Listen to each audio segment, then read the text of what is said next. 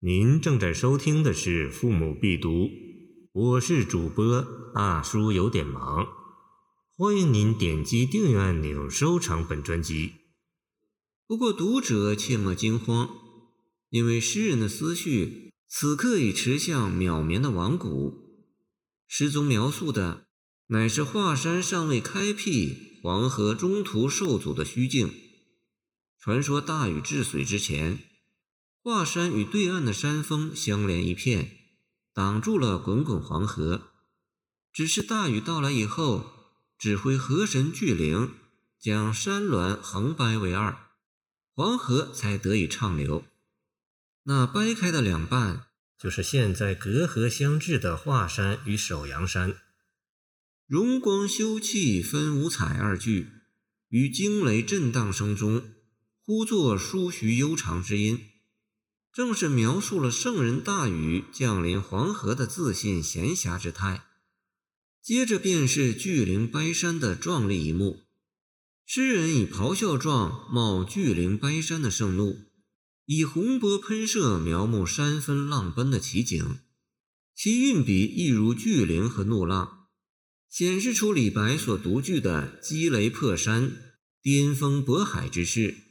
简明谢真。四明诗画，三峰确立如玉摧，翠霞丹谷高展开，白帝金睛运元气，十座莲花云坐台。这一幕的结局是骇人心魄的。刚刚劈开的三峰，即华山、落雁、莲花、朝阳三峰，被巨灵震得慌忙退立，才免于轻折之厄。但在翠霞丹谷之上，还留下了河神凌厉的掌印，即今华山东北的仙人掌。较之于巨灵神的汉蛮掰山不顾而去，西方之地即白帝便显得可爱多了。他仿佛要抚慰受击的山峦，竟暗蕴天地之气，一夜之间便将华山的顶峰化作了一朵莲花。并让缭绕的白云变为云台，承托着它，即云台峰。华山从此后便如青碧的莲花，开放于万里白云之上。这就是诗之第一节所描绘的华山奇景。由于这描绘充分发挥了诗人的浪漫主义想象，并且交织着黄河的涛声浪影和纷纭多姿的王古神话。故显得格外壮奇和妩媚，但对于诗人来说，这一切都只是为了造出一个神奇缥缈之境，为友人的出场做铺垫。现在他终于现身了。云台阁道连又明，终有不死丹丘生。这两句从云烟幽渺之中勾勒友人闲步云台的景象，虽说出于虚拟。确实有人带有了飘飘欲仙的风神，恰好丹丘之名又是《山海经》神话中的不死之国，故诗人竟以“不死”二字将它一语呼出，显得既诙谐又有情。原丹丘之去到华山，无非是隐迹山崖的清寂岁月而已，但在诗人笔下，却化作了如梦如幻的连篇奇遇。传说中的华山仙子李明星，慌不迭地为他洒扫庭坛。手如鸟爪的麻姑，虽说已半鬓白发，见李白《短歌行》有“麻姑垂两鬓，一半已成霜”的奇思，为他搔背时，下爪竟还那样轻灵。至于接待过汉武帝的瑶池王母，年事已高。就只好请他看守门户了。倘若有人们想门天栽袍爪，大约还有机会与天帝攀谈上几句呢。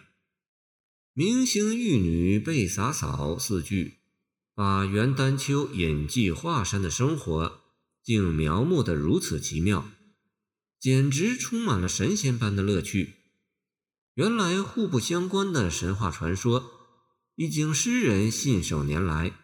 便绚烂相映，顿成画境。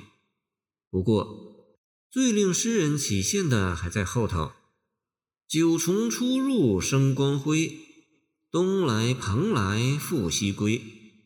欲将倘会故人隐，其二毛龙上天飞。”诗人想象自己的友人从此将辉光闪闪地出入于九重之天，或者迅疾如飞地往返于仙境蓬莱。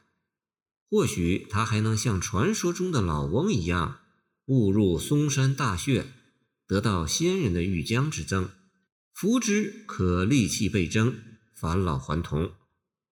想到这里，诗人不仅向友人脱口而呼。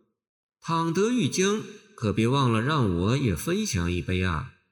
到时候我就与你像传说中的汉中布施酒店老妇一样，骑上仙人的毛狗，刹那间化作飞龙，直上云天。悠然神往的结语，表现出诗人对神仙飞升的何其仰慕。全诗所描述的华山壮奇之境。有人演绎之欲，均出于诗人的虚构。李白借助于神奇传说而生发的如许想象，确实是奇幻多姿、无与伦比的。不仅如此，此诗在运笔上也纵妙分会，气象万千。起笔叹华山之雄奇，突兀而发，真有长立风啸之势。中间续黄河沸怒，巨灵掰山，更带风雷震荡之音，这都显示了诗人气俊而奇、调高而浊的特色。续到白帝运气，巧画莲花，笔姿顿有清婉秀灵，另具一种生情。最后续丹丘生的游仙景象，忽有奇幻恍惚，笔端如天花乱坠。显示了诗人的轻旷飘逸之风，真正是纵之则文仪落霞，书卷灿烂；收之则万骑忽敛，寂然无声。简明王世贞意愿之言，名人陆时雍称李白七古，响落天外，橘字变声，有疏云流水之妙。见《诗境总论》。云台歌正可当此美誉而无愧。感谢您的收听，我的 QQ 号码幺七二二九二二幺三零，希望您继续收听我们的后续节目。如果您喜欢我的作品，请关注我吧。